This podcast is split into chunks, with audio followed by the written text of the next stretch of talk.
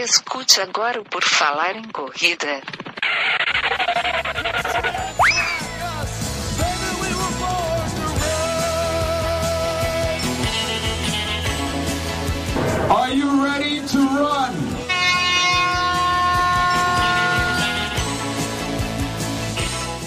Começa agora mais um episódio do podcast do Por Falar em Correr, esse podcast sensacional que você escuta toda semana aí no seu feed, no seu agregador. O meu nome é Enio Augusto e eu tenho aqui comigo hoje para fazer um debate sobre qualquer assunto que surja. Elas, os episódios mais baixados do ano de 2019, no Outubro Rosa, que é quando estamos gravando isso, toda uma temática claramente pensada, como vocês sabem, aqui faz tudo planejado Uhum. e descobre na hora os fatos, né? Tenho aqui comigo a Gigi Calpi, tudo bem, Gigi? Tudo ótimo, obrigada pelo convite de novo, Eni. Estou muito feliz de gravar com vocês de novo. Maravilha, vamos gravar aqui também com a Andressa Rodrigues, que volta a participar. Tudo bem? Tudo bem, firme e forte aqui. Maravilha, vamos lá, firmes e fortes, debater alguns temas que surgiram aqui, colocamos nas redes sociais, o pessoal mandou algumas sugestões, tem algumas perguntas, algumas perguntas podem virar temas, e a gente vai ver aqui o que, que, é, o, que, que o pessoal deixou nas redes sociais para falar. Uma delas que eu já sei aqui que nós recebemos é que perguntaram como faz para voltar a correr, foi isso, né, Gigi? Foi, é uma ótima dúvida. A menina perguntou assim: como retornar depois de meses parada? É como se eu nunca tivesse corrido mesmo? É a dúvida de muita gente, porque, é, porque, enfim, a gente, coisas da vida, a gente para porque está trabalhando mais, ou porque se machucou, enfim. Vai ter que fazer toda uma preparação de base, como se nunca tivesse corrido. Na verdade, é, depende muito do teu lastro esportivo, então há quanto tempo tu corre, se tu continua fazendo algum outro treinamento cardiorrespiratório, é, depende de quanto tempo tu corria antes disso, né? Então, a pessoa corre há 10 anos ou corria há 3 meses, e aí parou mais 3 meses. Tudo isso vai influenciar. De uma forma geral, se tu é um corredor é, intermediário ou avançado, vai ter que fazer um períodozinho de base, se tu parou uns 2, 3 meses, ele é muito mais curto e a tua recuperação muito mais rápida. É, em poucas semanas tu já recupera boa parte do teu treinamento de antes. E é claro que só não dá para ir com muita sede ao pote, principalmente se tu parou por causa de lesão, né? Porque daí a gente tem que ir com um pouquinho mais de paciência, ver se essa lesão vai aparecer de novo, ou se ela foi bem tratada mesmo. Mas em quase nenhuma situação é, tu vai fazer como se fosse um iniciante de novo, tá? Geralmente é mais rápido do que isso. Então pode, pode ser mais good vibes aí, que não vai precisar começar do zero. Todos nós aqui acho que já passamos ou estamos passando por isso, né? Daí, Andressa, fala um pouco aí da tua, da tua vivência nessa, da sua vivência prática nesse caso. Então, né, eu queria falar o que eu falo para meus pacientes, e é uma coisa que a Gigi falou, ela ainda como educadora física tem mais propriedade para dizer, que o aprendizado neuromuscular de uma pessoa que já praticou o esporte, ele vai ser responsável por essa volta tão rápida. Então, uma pessoa que ficou parada, né, até por mais tempo, ela não é igual a quem nunca treinou, né? Já tem aquele aquele aprendizado consolidado. Então, eu sempre falo para eles assim: é, fique tranquilo porque você vai voltar e, e, não vai ser como quem nunca não quem não nunca tivesse treinado, entende? E outra coisa também que nesse tema que eu acho importante é que tem esse lado positivo, mas tem um pequeno lado negativo, que a pessoa que está retornando, ela se frustra um pouco porque ela quer voltar no high. Então, ela, ela compara muito ela com ela mesma.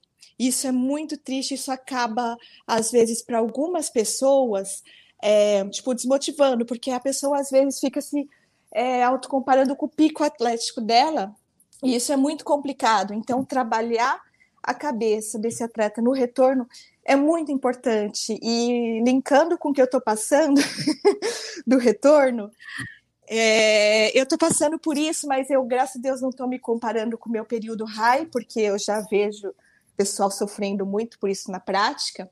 Então, eu estou desenvolvendo muita paciência, né? E mas antes tu tinha paciência? Ah, é que antes nunca prim... tinha me acontecido de ter uma lesão desse porte. Mas está sendo muito legal porque tudo isso está me levando a perceber coisas que eu não tinha passado, as etapas que eu tinha queimado e me levando a ter aquela vontade de fazer, uh, começar certinho, sabe? Desenvolver a curta distância, ver o que, que é para mim, dá, é, que vai me ajudar até quando eu voltar para a longa a, a ser uma pessoa melhor tudo, e tô sem pressa, assim, né? Mas não é fácil, né, essa parte de tu não se comparar, né? Por exemplo, eu, eu depois que eu lesionei o menisco e tal, tive a canelite, eu nunca mais consegui voltar na meia abaixo de 1,45 e é complicado conviver com esse fantasma, vamos dizer assim. Porque tu é. fica assim, pô, eu já fiz 1,41 lá, 1,42 aqui e hoje eu não consigo baixar de 1,55. É difícil tu aceitar isso que, tipo, não é a hora ainda de fazer, né? É, aí eu acho é. que ter que trabalhar um pouco é, a resiliência e ver o que, que falta para eu voltar lá. Ou então, se eu não vou voltar agora, não pensar que você vai voltar agora, mas talvez fazer um projeto mais a longo prazo, né? É que nem o pessoal que quer emagrecer 10 quilos em duas semanas, que eu converso, não, a gente vai fazer um projeto para o resto da vida. Então, é, é pensar é, mais longe. É, eu ia comentar que não é é só para corredores leigos, os treinadores também sofrem com isso, porque eu já tive uma performance muito melhor do que que eu estou assim nos últimos dois anos e eu tenho sofrido assim com isso. Eu, eu sempre me comparo com o meu então acho que eu vou sair um pouquinho mais para correr com a Andressa. Então vou ter que melhorar essa parte. Então a gente vai, a gente vai treinar, Gigi, os, os 5, os 10 e o 21. Porque é difícil essa, essa parte, porque às vezes a gente pode nunca mais chegar onde chegou, né? Tipo, às vezes tu pode ter tido um pico lá, um auge, que por diversas razões tu não vai mais conseguir, seja por causa de idade, seja por causa de lesão ou de trabalho, né? E daí tu tem que meio que readaptar essa, esses objetivos, né? Então, é dentro do que você falou, o fator mais importante e imutável que pode levar realmente a isso acontecer chama idade, tá? O resto, trabalho, lesão, se não é uma lesão incapacitante, tudo, é, são coisas que é trabalhável para voltar a chegar no pico, né? Segundo assim, a medicina do esporte, mas idade realmente, o pico de um, de um menino de 24 anos, cara, para chegar, para voltar até é muito difícil. Mas isso é mais no, tu diz no geral, ou pode ser que às vezes o, o pessoal que foi profissional acho que sofre mais que a, com a gente, né? A gente ah. ainda de repente dá para conseguir aí um 5, um 10, de repente melhorar, uhum, né? Sim, sim, sim, com certeza. É, e tem a sorte, né, de quem começou que nem eu correr velha, então como eu não vou ter esse, nunca vou saber quem seria eu aos 18, aos 25 anos, eu não vou sofrer, porque no, no, na minha idade, como eu não tenho, eu tenho ainda pouco desenvolvimento é, neuromotor, eu sou muito novinha, minha tendência é dar uma, uma leve melhorada.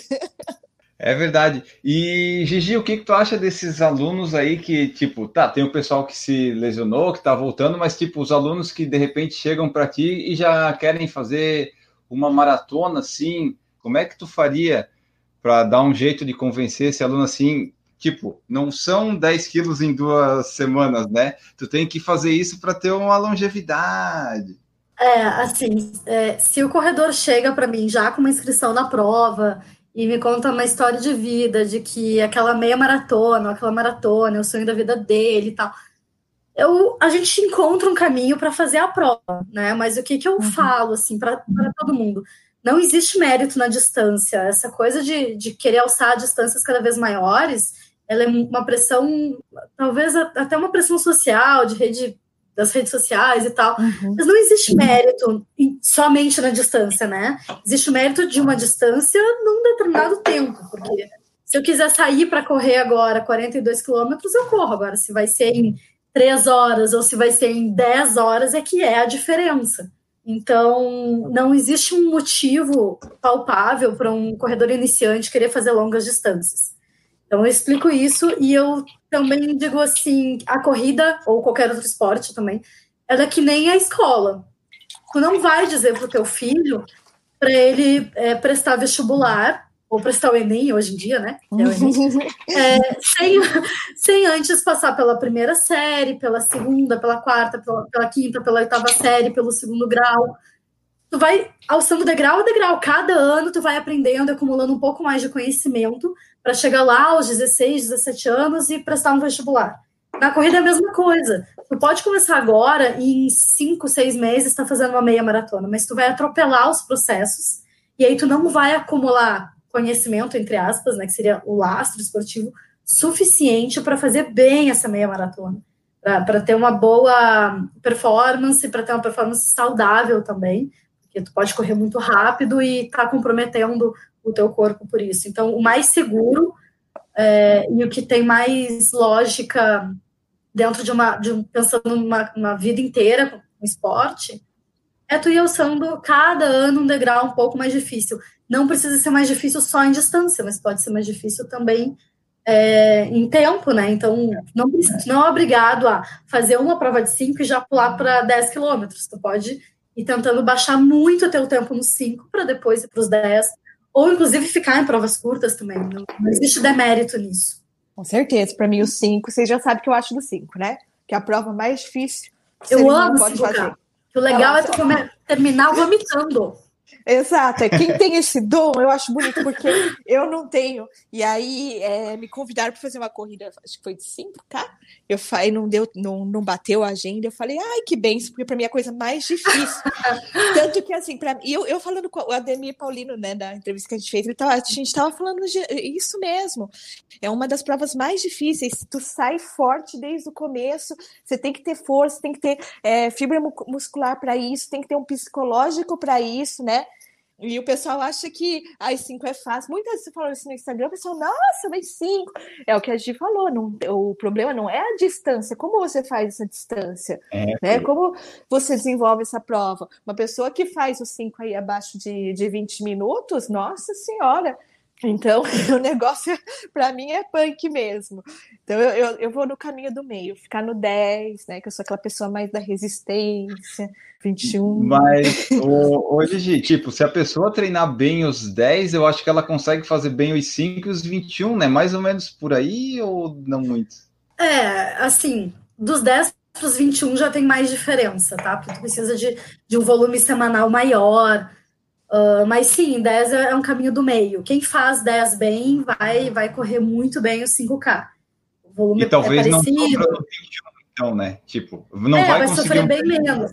Consegue completar de certa forma é. tranquilo. Sim, sim, com certeza. Mas é, é, é que o, o, correr bem, ele varia totalmente de pessoa para pessoa, né? Então, é. correr bem para o Enio pode ser correr sub 40. Correr bem para Mariazinha pode ser em uma hora e dez. Então, uhum. esse correr bem é que vai fazer a diferença. Se a Mariazinha corre bem 10 quilômetros em uma hora e 10, ela não vai fazer 21 bem. O Enio, uhum. o sub-40, vai fazer super bem os 21, provavelmente. O André, ele comentou aqui, ó, o André Siqueira.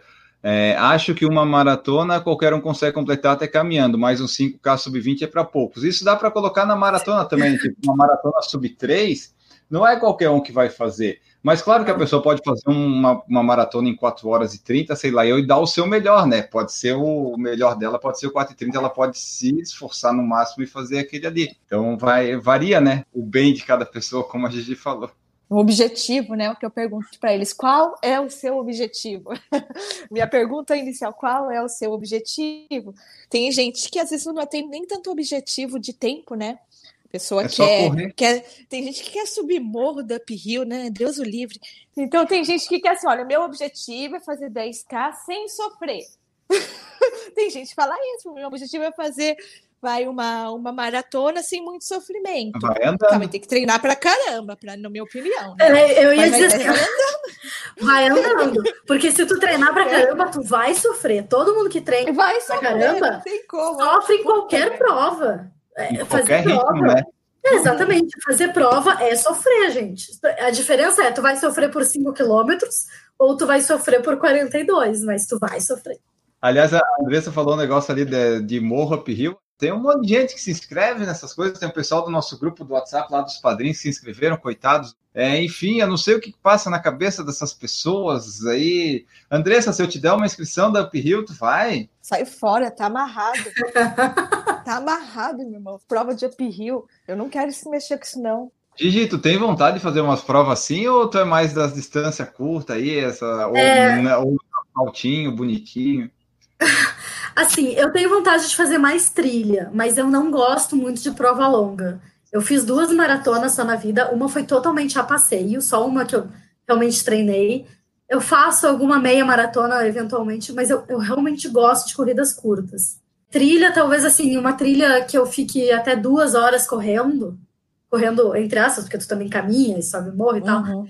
Eu faria, mas provas muito longas, eu, assim, eu não tenho o mínimo, mínima vontade de fazer. Eu quero, eu gosto de ir nas provas, eu gosto de assistir chegada de maratona, eu É, gosto de tirar foto, eu gosto de torcer pelos meus corredores, mas ficar muitas e muitas horas correndo e treinando para isso, né? Tem uma opinião bem pessoal, assim, que eu acho que é muito estresse oxidativo.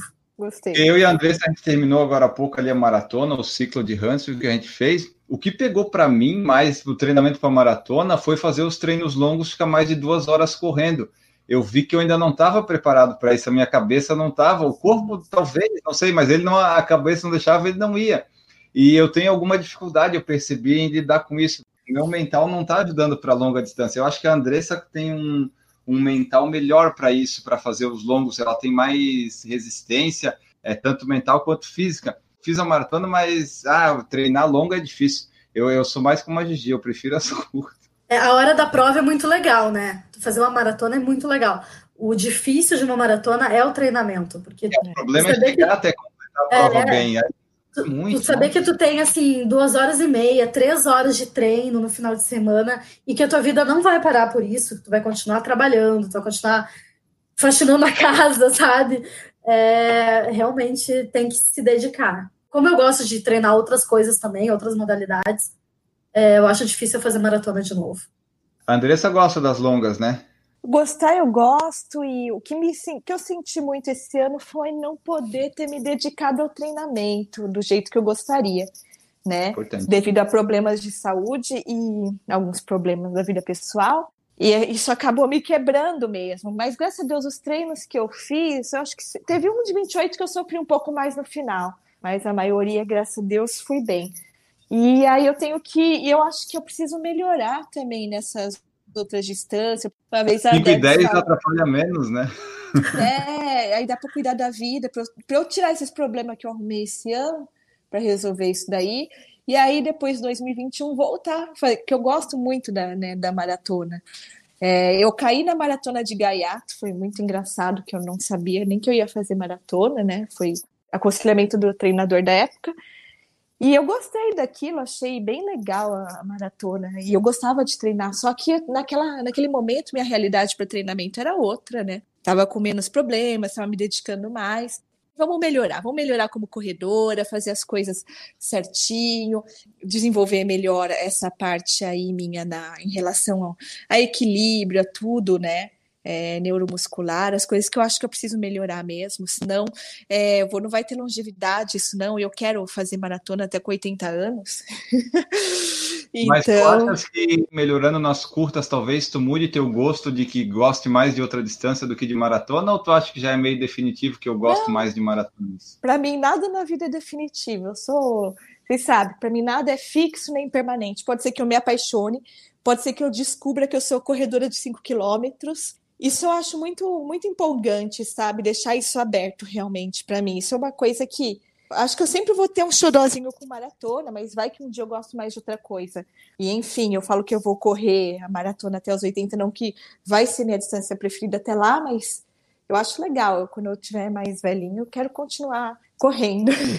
mas eu sou aberta, gente, eu não sou apegada a nada. Com esse negócio, ai, tudo tem que ser assim, que eu sou assim, eu nasci assim, vou morrer assim, Gabriela. Não sou eu. Hoje, e por exemplo, assim, ó, se a pessoa ela vai lá, vai querer melhorar no 5, 10, no 21, isso consequentemente deve fazer no futuro uma maratona melhor, né? Assim, tu ganha mais lastro, tu, provavelmente tu vai fazer um período de base um pouco melhor. Então, tu te sentindo mais confortável, correndo melhor as distâncias mais curtas, é a receita para se fazer uma boa preparação para maratona. Com certeza. É porque quando eu corri a meia maratona em 1 hora e 40, eu pensei assim, bom, agora eu poderia fazer uma maratona em 3 e 30, talvez. Só que não tinha nenhuma maratona e o foco era nas meias. Mas acho que esse é o caminho, né? Vai melhorando na meia, se sentir confortável, porque na maratona tu perde um pouquinho, mas ainda consegue um, um lastro bom, né? É, porque o que, que acontece? Se tu faz uma meia Tava fazendo para 1,40, né? Se, se tu tivesse fazendo, por exemplo, para 2 horas e 15, é, é, muito mais tempo sofrendo. Assim, o estresse para cada um dos indivíduos, é, tu que faz em 1 hora e 40 e alguém que faz em 2 horas e 15, o estresse, ele, o estresse relativo para o corpo, ele é muito parecido. Cada um tá no seu máximo, digamos assim. Só que cada um tá no seu máximo e a pessoa que tá a 2 horas e 15 tá no seu máximo por mais tempo. E para maratona é a mesma coisa. Então, se tu vai fazer uma maratona, se tu consegue fazer uma maratona sub 4 horas, em comparação com um cara que vai fazer é, uma maratona em 6 horas, esse cara tá sofrendo muito mais do que tu, mesmo o estresse relativo sendo parecido. Só que ele tá duas horas a mais sofrendo, né? Então, quanto mais rápido tu conseguir cumprir as distâncias mais curtas, melhor tu vai fazer uma distância mais longa. O Paulo Rosa comentou aqui como é prazeroso concluir uma maratona. Isso é verdade. Quando eu passei na linha de chegada em Hunter, eu pensei, putz, isso aqui é muito legal essa chegada. Mas tem todo o treinamento quatro meses antes e mais 42 quilômetros antes dos 195 metros, que é a parte difícil. A chegada realmente é muito legal, né? Tanto de ver as outras pessoas quanto de você ser o concluinte. É, é uma energia legal, só que o problema é chegar até lá para ser uma energia boa, né? Completar bem a prova é complicado. É, então. É, essa. É, quando a minha primeira mara, maratona que eu, que eu, fiz em Buenos Aires, eu também eu chegava a tremer a boca, de tanto que eu chorava na chegada. Foi incrível. Mas essa sensação de cumprir a maratona, de, desse dever cumprido, essa, essa vibe que, que a gente tem no, na chegada da prova, ela acontece em todas as provas que tu cumprir com o que tu queria, tá? com o teu objetivo há uns cinco anos atrás, mais ou menos, eu estava numa performance muito boa, estava performando muito bem. E eu morava no Rio Grande do Sul ainda, e eu fazia muitas provas no interior, e eram provas pequ relativamente pequenas, e com muita premiação, e eu pegava frequentemente é, alguma premiação, ou na faixa etária ou no geral. Quanto, Gigi? Uns 19? Não, cinco eu fiz, o meu melhor foi 21,5. Mas nessas provas que, que são menores, eu conseguia eu tenho um monte de troféu, porque eu conseguia sempre tirar alguma coisa. E a sensação de chegar em primeiro lugar geral numa prova, por menor que ela seja, ela é tão boa quanto terminar uma maratona, entendeu? Tu chega muito feliz, tu fica feliz o resto da semana inteira. Então, é verdade. depende do teu objetivo. A primeira meia que eu fiz, eu queria fazer abaixo de duas horas, era, a única coisa que eu queria. Eu fiz em 1,59 foi a mesma sensação, entendeu? Porque eu cumpri com o, o que eu estava há meses trabalhando para. Então, não é só na maratona, é que a maratona realmente tem toda uma poesia. É porque né? existe uma mística por trás. tempo, né? Tu fica, é, as outras distâncias Sim. parece que não fica tanto tempo treinando para elas, embora algumas tu fique para melhorar tempo e tal. Mas a maratona tem aquela coisa de ah, quatro meses, longão, é, toma mais o teu tempo, fica sem tempo para as outras coisas. Acho que é por causa disso que o pessoal acaba sentindo mais legal concluir a maratona, talvez. É, e existe a mística da prova. Até quem não corre sabe o que é uma maratona, né? Tem uma de São Silvestre, né? Eu também.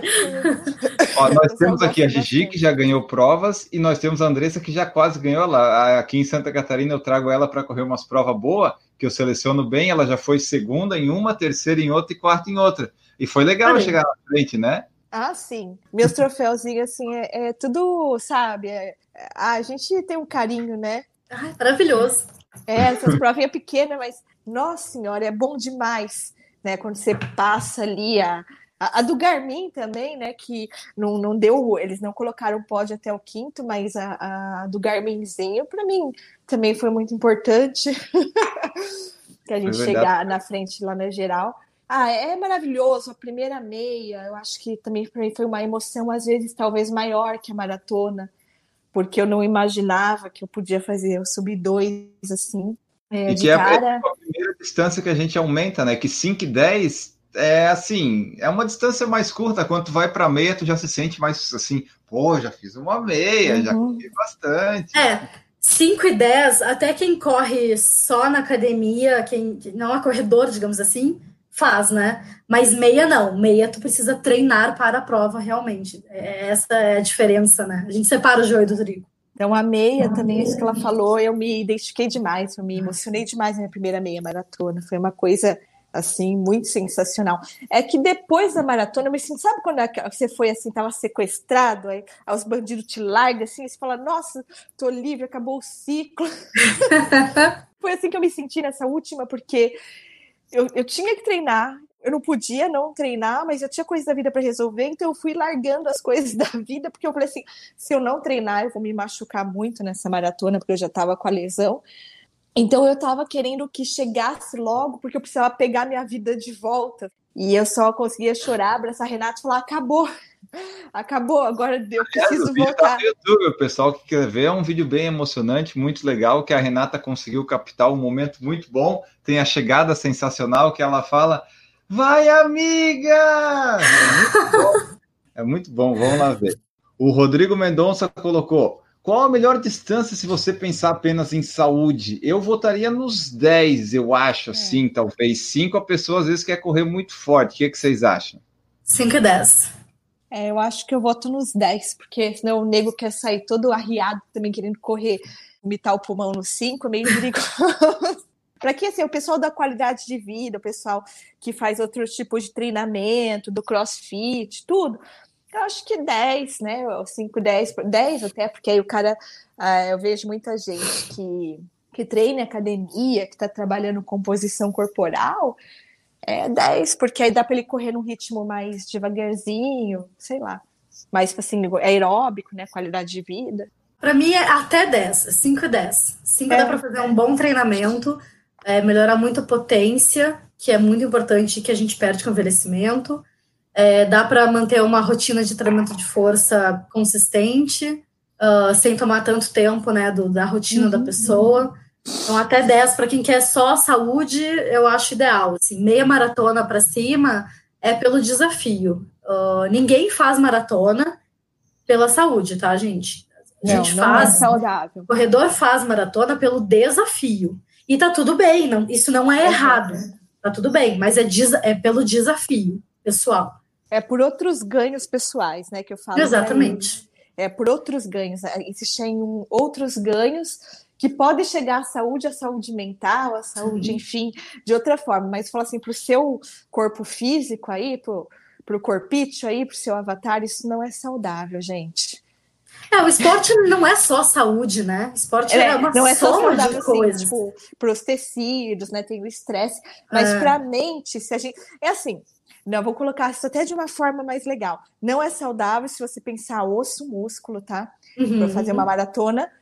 Mas é saudável se você for lá na definição de saúde pela OMS, que é o bem bio, psíquico, social e agora espiritual. Então, aí a gente põe a saúde quando a gente coloca o psíquico e, quiçá, o espiritual para muita gente.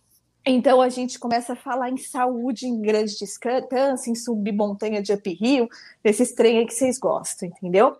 Dá para fazer provas longas com muita saúde. Tá? Dá para se manter saudável sendo corredor de ultramaratona. Uhum. o que a gente não pode afirmar é que quem vai para corridas longas faz isso pela saúde. É, no, no, sentido físico mesmo, como a Dessa comentou, né? no sentido é, de músculos e, da, e tendões e, e, ossos, ligamentos, não, não seria para isso. Mas o esporte é uma soma de fatores. Existe o fator social, existe o fator psicológico, é, os desafios pessoais, os teus relacionamentos. Então, se tudo isso somar e for benéfico para te fazer uma prova longa, faça provas longas. Isso é uma decisão pessoal. E lembrando que a gente treina e faz adaptação para que esses é, músculos e tendões e nervos, né, que é o meu trabalho da Gigi, sofram menos e até Sim. sejam preservados, ou a gente tenha, é, como é que fala, é, mínimos danos. Algum estresse de fibra muscular vai ter, gente, lesões simples vão acontecer. Mas eu vou falar uma coisa muito séria para vocês. Isso é muito mais saudável do que você ficar no sofá. O que, que é uma, ai, uma dorzinha aqui, né? Uma, uma não, isso aí não é nada se você do que ficar é, se comparado a ficar no sofá. Porque se você ficar no sofá, é, aí você vai ter doença coronária. Enquanto a gente está conversando aqui, já morreu uns 20 aí por sedentarismo lá, tá lá no lá no Tomara lá que não seja um ouvinte. É. Não, não são é. porque eles gostam de esporte. Então, assim, quando fala assim, ai, corredor, lesão de joelho, eu falei, tudo bem, então vamos, vamos ler os trabalhos.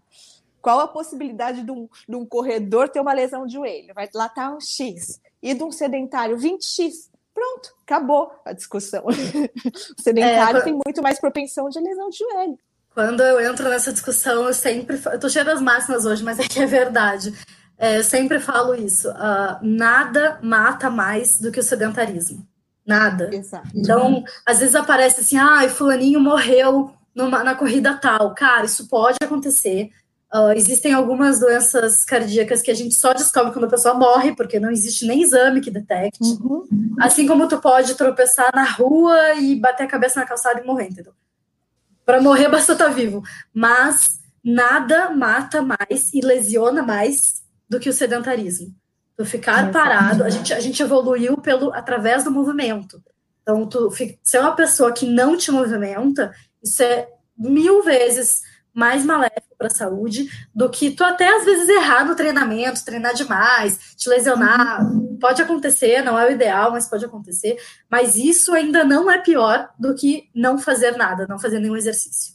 É, eu, eu, tinha uma pessoa que falava assim: ai, Fulano, viu que morreu uma pessoa de corrida? Morreu de maratona. Falava isso. Ai, que morreu de maratona. Eu falei: pois é, enquanto a gente está conversando aqui, contando essa história que Fulano morreu de maratona, já morreram cinco lá na, na porta do UPA, agora, porque tá tudo cheio de colesterol, com sobrepeso, tá tudo zoado, tá, tudo, tá no sedentarismo, entendeu? Tem também a parte do 10 km do 5, que é a saúde do resto da vida que tu tem mais livre, né? Que a gente tá falando.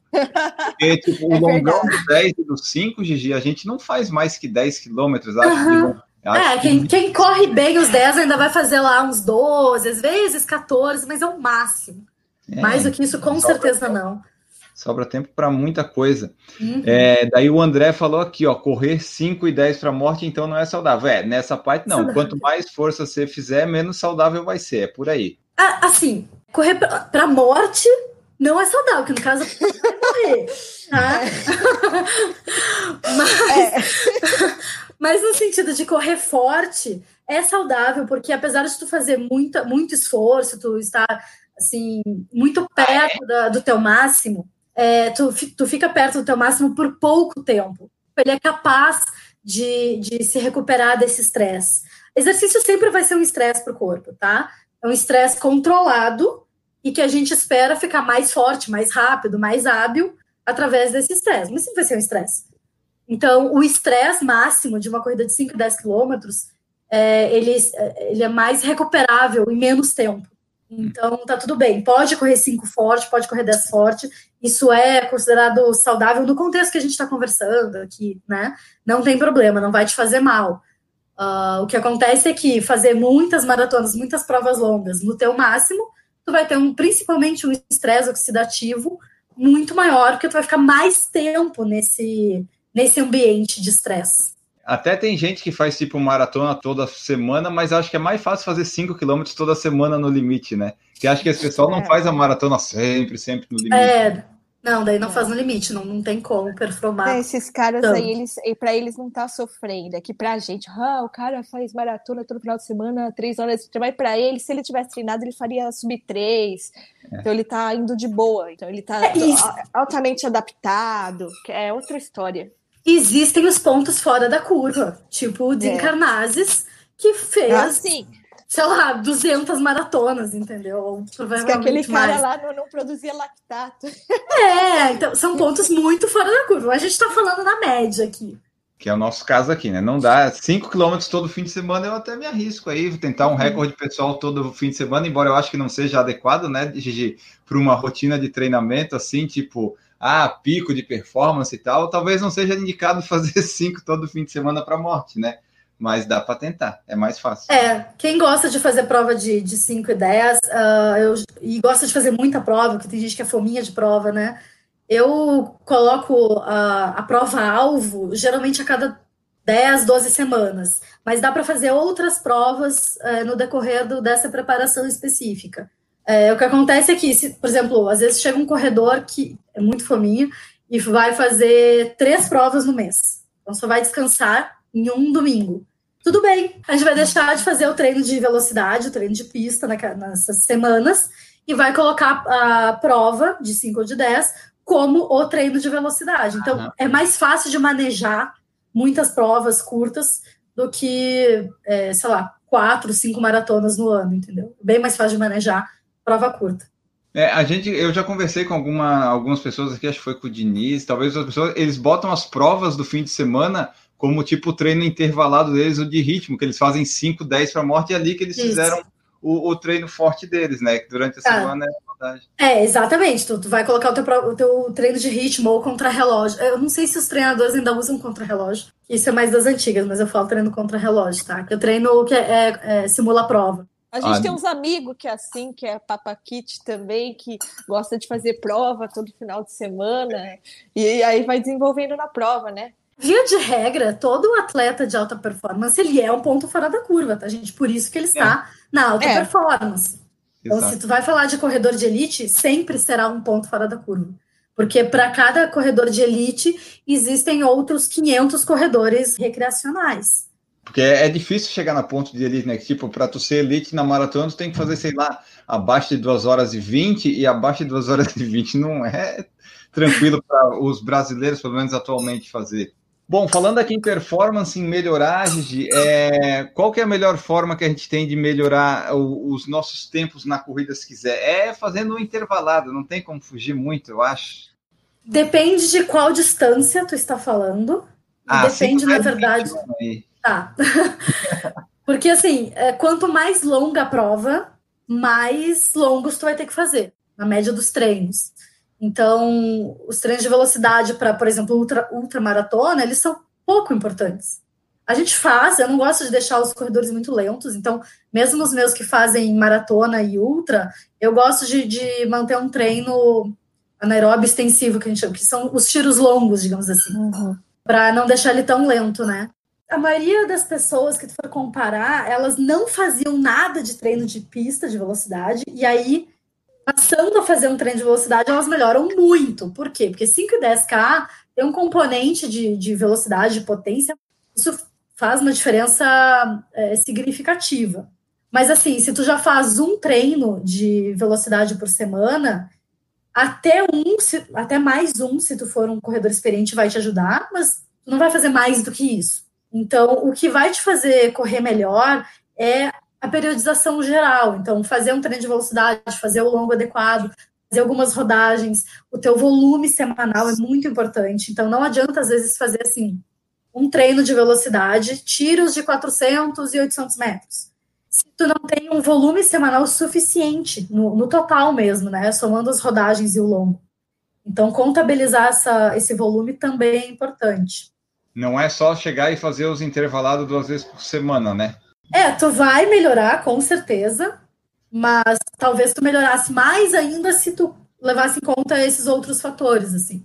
O ritmo do longo, que as, em provas curtas ele não precisa ser tão devagar, em algumas fases da preparação, é, e o volume, como eu falei, o volume semanal. Andressa, você gosta de treino intervalado quando tem na planilha? Gosto não. Não? eu, gente, eu sou Nutella, não gosto de negócio. Por isso que eu não gosto muito de prova de 5, não gosto de treino intervalado. Você pode me pôr, para rodar 2 horas e 40, aí fazer uns 35 quilômetros, que eu tô de boa. Agora não, não me vem com esse negócio aí. E olha que assim, os tiro curto eu até faço bem feitinho, mas falar para você que é meu preferido, não gosto não. Acho que o pessoal não gosta muito, né, Gigi? Alguns gostam porque acaba mais rápido, mas aí tem que fazer mais força também. É, ele é um tipo de treino que ele exige muito da tua, do teu foco, da tua atenção, porque nos longos do final de semana ou rodagem, tu pode ouvir música, tu pode pensar na morte da bezerra, tu pode resolver os teus problemas do trabalho, tu, a tua cabeça viaja. E isso é um dos baratos do longo, né? É uma meditação ativa. No caso dos treinos de pista, o, a tua atenção ela tá, ela tá muito presencial ali. Tu precisa só focar em correr. Tu não consegue pensar em mais nada. Tu nem pensa em dar a passada ou não dar a passada. Não, tu não pensa em nada. Tu simplesmente larga para fazer o, a série e, e aquilo ali te absorve de uma forma que exige muito da tua capacidade mental. Tanto que quando a gente termina, eu, É engraçado que eu, eu, já tenho um pouquinho de déficit de atenção, né? Quando eu vou fazer treino em pista, eu preciso anotar quantos tiros eu tô fazendo, porque eu fico burra, eu não consigo fazer conta mais. Eu, ah, não sei se eu fiz É, não sei se eu fiz quatro ou cinco tiros ou se eu já fiz dez, assim, é, é completamente perdido. Talvez por isso seja um pouco mais difícil e porque a maioria das pessoas, eu acho que correm, já, já se acostumaram a fazer rodagem longo e não gostam de fazer tanta força. Eu gosto de fazer força, tanto que é, eu, eu, sou muito do treinamento de força também, né? Eu gosto de, de, treinar, de puxar ferro. E eu gosto de treino de pista. Eu sofro mais é nos longos, por isso que eu não, não sou muito da maratona, porque eu não gosto de fazer longo. A Andressa ela também perde os oxigênio no cérrebro depois que acaba qualquer treino. Por isso que eu ponho o treino Garmin já. É, né? Tu programa para não ter erro. Eu já, porque eu, eu erro, eu fazia um monte de treino errado quando eu comecei a correr o primeiro ano, eu dava uns tiros a mais, dava umas, uns quilômetros a mais, corria tudo errado. E, mas eu não gosto do negócio porque me dá é muita falta de ar, né? No negócio de será, né? dá uma agonia, assim, gente. Não gosto, não. Porque, assim, eu acho que até eu corro rapidinho, mas, ah, sei lá, não é comigo. É, não é para pensar muito, né? Os intervalados é, é para ir e, a, e até acabar o, o apitar o caminho ou chegar ali na pista e completar o que tem que completar. Inclusive, já que a gente falou nisso, é uma dica para quem faz os treinos intervalados, principalmente para quem usa alguma pista de atletismo, não faça ouvindo música. Use esse é. treino para ouvir a sua respiração, ouvir a sua passada, entender o seu corpo correr de fone na pista atrapalha as outras pessoas. Se tiver muita gente correndo, isso atrapalha. É como se estivesse no trânsito sem ouvir o mundo lá fora, tá? Então, vai para a pista, ou mesmo que, que não vá para a pista, vá para um parque, enfim, fazer o teu treino de velocidade, tira o fone e se ouça. O Marco Tavares colocou o seguinte aqui, ó. Corro há um ano e fiz poucos treinos de tiro, mas faço força principalmente nos quilômetros finais. E cheguei aos 4,30 de pace nos 10. Ainda há muito potencial para melhora com os tiros, em plenos 27 anos, lembrando que treino 3 a 4 vezes por semana. Diz aí, treinador, eu acho que dá para melhorar ainda, né? A maioria das respostas que a gente dá sobre treinamento, tudo é depende, né? Ficam zoando, ficam zoando a gente. É, é, o Marcelo, né, que ficam zoando. É. Marcelo, do depende. Se ele ouvia... Gente, ele tem razão, tudo depende. Para essa pergunta em específico, eu vou mudar minha resposta para dizer com absoluta certeza, sim. Você certeza que tu vai melhorar ainda muito a cidade e com um planejamento adequado para o teu objetivo. É, e o bom de nós, corredores amadores, é que, tipo assim, ah, tu vai dizer, ah, tá, tu tem o teu auge físico lá, sei lá, com 20, 30 e poucos anos. Mas dependendo da idade que tu tá correndo ou de quando tu começou a treinar certinho, o nosso auge pode ser lá nos 40, nos 50, uhum. né? Tipo, ele uhum. pode estar nos 27 agora, mas ele pode fazer o melhor tempo da vida dele com 40, de repente. Tem essa variável, né? Eu, por enquanto, o meu auge foi com 2005, foi com 28 anos, mas de repente, daqui a uns com 35, 36, eu consiga um tempo melhor, né? De novo. Isso varia do, do quando começou a treinar e tudo mais.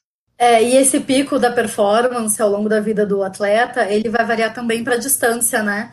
Então, o teu pico de performance para corridas muito curtas vai ser mais cedo, uhum. porque a gente perde potência com o envelhecimento, mas o pico para maratonas e ultras vai ser geralmente depois dos 35, 40 anos. Isso tu começou há pelo menos 10 anos a correr. Primeiro, porque tu já trabalhou a cabeça, então tu já tem muito mental. Segundo, porque tu já tem muito lastro, né? E terceiro, porque a, a gente não perde tanta resistência, que é o, é o que a gente usa nessas provas longas, né? Então, se ele tá com 27 anos fazendo 10K e ele começou lá pelos 24, 25, ele tem muito para melhorar ainda. Assim, eu vou, eu vou dar um número que não leve em conta, tá? Mas, assim, para quem não é atleta de, de alta performance, começou a correr depois de velho, entre aspas, depois dos 20 e poucos anos, o teu pico geralmente fica perto dos 10 anos de corrida, se tu treinar direitinho. É, é varia muito porque, porque as pessoas param de correr um ano, voltam em outro, se lesionam, então isso varia demais, mas assim, é só para as pessoas que estão tá ouvindo entender que o pico não é logo que tu começa a treinar. Tu precisa de muito lastro na corrida, e quanto mais longa a prova, maior o lastro que tu precisa. Uhum. Então, tu pode realmente ter a tua melhor performance aos 50 anos. Isso não é incomum nesse esporte. Até porque quando a pessoa começa a correr, ela vai melhorar bastante, mas ali não é o pico, né? Ali é só porque tu nunca fez nada, então é muito fácil tu melhorar e fazer toda a corrida um recorde pessoal novo. Exatamente. Aí o Marco Tavares comentou aqui, ó, tudo que eu queria era alguém para dizer, não, não precisa fazer mais força. Na verdade, é bom você fazer força que você vai melhorar esses uhum. 10 aí. Se quiser melhorar, né? É claro que eu falo com um monte de gente que é sedentário, que não gosta de exercício e tal, mas eu, eu realmente eu não consigo conceber que alguém não gosta de fazer força, porque é tão legal. gente, é tão bom treinar força. Mas na academia eu gosto, puxar os ferros eu gosto. Agora vomitar os bofs não, não dou conta. exercícios educativos, tu acha que eles são importantes assim, ou é melhor a gente usar esse tempo que a gente usaria o educativo para correr, aquecer e ir lá, porque não, não vai ajudar muito essa melhora educativa para nós amadores? Tá, essa, essa resposta é complexa. Oba, bobo, vamos lá. É, muito difícil, é muito difícil para estudar uma população de atletas a gente conseguir isolar uma única variável, porque as variáveis elas, elas influenciam muito cada fator do treino. Então, ainda não existe um consenso se educativos são importantes, se são essenciais uh, ou se não fazem diferença. Provavelmente eles fazem sim diferença, mas o que, que acontece? Tu pode usar os educativos, não precisa usar em todos os treinos, né? Então, usar em alguns tipos de treino. Geralmente a gente faz educativo nos, com um aquecimento dos treinos de velocidade. É, essa, a quantidade de educativos também pode variar de acordo com a fase que tu está da preparação desportiva. É, eu acho eles benéficos, eu gosto de educativos. Não acho que todo mundo precise fazer, tem gente que odeia fazer, então, ok, sabe? Não vai ser um corredor tão pior assim por causa disso. Mas eles te ajudam a aquecer muito bem. Eles uh, trabalham força e agilidade. Então, tu trabalha a força dos pés, tu trabalha a agilidade dos membros inferiores a gente ainda não tem certeza o quanto que os educativos conseguem transferir para a corrida. Mas empiricamente, com experiência de treinador mesmo, falando, não, não tão baseada cientificamente, eu acho que tem uma boa transferência. A gente consegue melhorar a biomecânica do corredor, a gente consegue fazer ele ganhar um pouco, de, um pouco mais de coordenação motora e fortalecer de uma forma que ele não fortaleceria só correndo. Então, eu acho que sim, vale a pena fazer educativos. Eu, como eu trabalho isso na minha cabeça, como eu tenho dificuldade de chegar cedo, de fazer, eu faço a percepção durante o treino em rodagem. Então, tem umas coisas que até a Gigi me ensinou, o da Michael Jackson, tudo, uhum. e eu uhum. melhorei muito o meu gesto da corrida, de colocar essas coisas que ela fala em prática, mas é, eu fazendo uma, uma percepção, uma percepção durante a rodagem, e fazendo jabazinho, a planilha de treinamento aí de força da GG, ela é muito bom porque tem os exercícios onipodais, tem uns negócios legais que eu acho que melhora realmente, traz algum ganho é, cognitivo mesmo para a corrida. Então, eu trabalho assim dessa forma. Agora, ficar pulando soldadinho, essas coisas. Gente, meu problema é que eu gosto de dormir.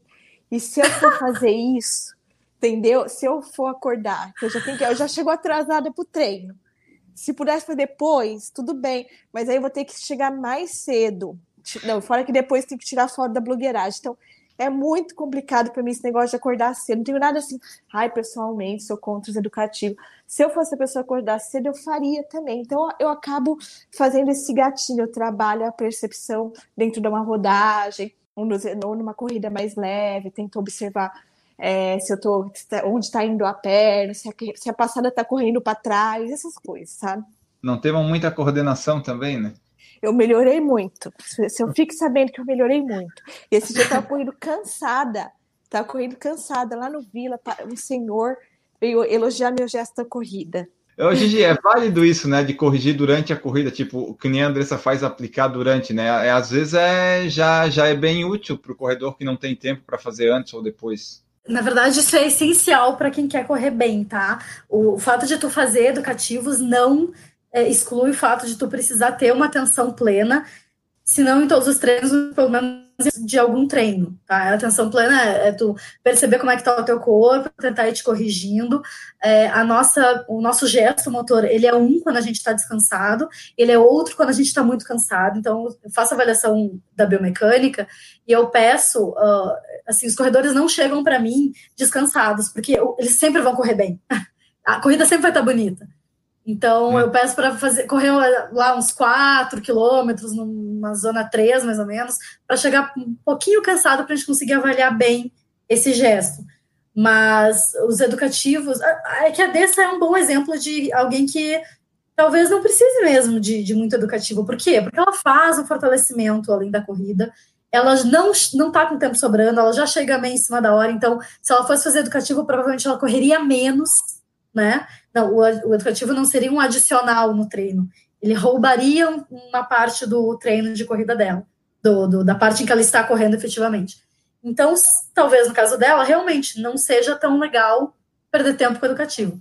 Uh, e ela faz o fortalecimento específico, que é bem diferente de só correr e não fazer nada, né? E aí ela consegue melhorar a biomecânica por todas essas, todas essas pequenas ações. Então, trabalhar um fortalecimento que seja específico para a corrida, ter uma atenção durante o treino e tentar ir se corrigindo. Tentar se corrigir durante o treino é uma das coisas mais importantes para tu correr melhor.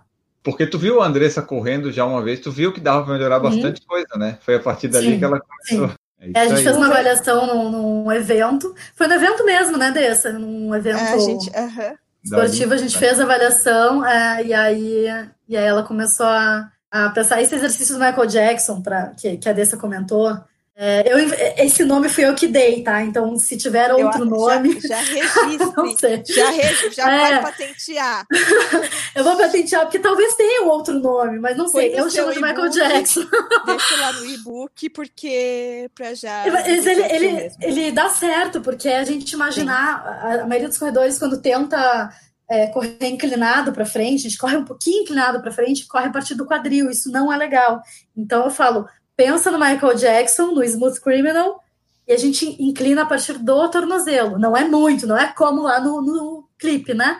Mas a gente inclina um pouquinho o corpo a partir do tornozelo. E aí tem até um educativo que eu dou que é só o Michael Jackson. A pessoa só faz aquele movimento do, do Michael e aí meio que toma para frente e corre. Mas dá para tu pensar nesse exercício durante a corrida e realmente funciona. Bom, pessoal, essa foi nossa conversa aqui, nosso debate sobre alguns assuntos que foram surgindo aqui. Alguns a gente já tinha notado, alguns surgiram com perguntas do YouTube, alguns surgiram meio do nada, mas aqui conseguimos fazer um episódio conversando sobre várias coisas. Você que escutou, deixe seu feedback, mande para nós no PFC, mande para a Gigi, mande para a Andressa, mande também sua sugestão, pode ser no e-mail, no Instagram, enfim, qualquer lugar sobre assuntos que você queria ver ser debatido. Quando não for um, um, episódio com convidado, essas coisas que a gente tem um foco na entrevista no convidado, a gente vai fazer esses de debate. Daí o tema que você sugerir pode ser comentado aqui. A gente consegue falar durante 50 minutos, uma hora sobre um assunto só, né? Eu acredito muito no nosso potencial, no potencial das nossas colegas aqui. Então, eu acho bem provável, se você tiver sugestão, mande lá e mande seu feedback. O que, que achou deste episódio? Antes da gente terminar, Sempre lembrando que tem o Padrim, tem o PicPay, tem o Apoia-se, formas de você apoiar o Por Falar em Correr com a quantia a partir de quanto você desejar. Estamos também no Instagram, estamos também no YouTube. Você pode nos encontrar em qualquer desses meios. E agora a gente vai embora e eu vou me despedir aqui da, das nossas convidadas integrantes fixas móveis do PFC. Gigi Calpe, muito obrigado pela sua presença, seus esclarecimentos. Deixa aí o teu tchau e os teus contatos. Gente, adorei. Quem me conhece sabe que eu adoro falar. Se eu falar de treinamento, melhor ainda. Uhum. É, Para quem quiser falar comigo ou tirar alguma outra dúvida, pode entrar em contato pelo Instagram, Corrida Forte, ou seus drops de biomecânica dentro do Por Falar em Correr, que é onde eu falo um pouquinho mais sobre gesto motor e todo esse contexto biomecânico. Espero ser convidada de novo, porque eu adoro vocês. Ah, muito importante. Sejam padrinhos e madrinhas do PFC, porque o nosso é o melhor grupo de WhatsApp de todos os podcasts. Obrigada. É isso, eu tenho que concordar. E Andressa, muito obrigado pela sua presença. Deixa aí teu recado final e os teus meios de contato. Então, gente, recado final que a gente se vê numa próxima e que eu e a Gigi a gente é capaz de falar quase sobre tudo por uma hora ou mais seguidamente, qualquer assunto. Fica o desafio aí, pessoal que está ouvindo. Mandem uma sugestão qualquer. Duvido que vocês conseguem falar uma hora sobre não sei o que, sobre consertar o pé da geladeira. A gente fala. Vocês não conhecem, a gente fala. Tudo, tudo, tudo que é assunto filosófico, tudo que é polêmica, besteira, pode deixar com a gente. Então, assim, muito feliz aí de conversar com vocês. A gente gosta disso mesmo. Tragam o que, que vocês querem ouvir, tragam opções para a gente e debatendo, falando, conversando, aprendendo também. E eu converso com vocês pelo Instagram. Então, meu Instagram é AndressaFRS. Lá vocês podem mandar direct, conversar comigo ali através do Stories. E é isso aí, telefones, contatos, tá tudo na bio. E aí a gente se vê pelo Insta também. Maravilha, obrigado, meninas, obrigado. Ficamos por aqui, deixando a frase final do nosso podcast que eu sempre pego num Instagram por aí. Vamos que ver é... se vai apanhar de chinela. Tem umas frases que eu quero dar de chinela nele. Vai, fala. Uai, eu, eu, pego tudo no mesmo perfil, eu não tenho culpa. Não é no meu perfil. Se você não. Pega, no, no, meu não tem essas frases aí. Não, eu vou, eu vou no, no anti-coach aqui. É, ou não, ah. né? Só aqueles que arriscam ir longe demais podem descobrir até onde é possível chegar. Voltamos no próximo episódio. Um grande abraço para todos vocês e tchau!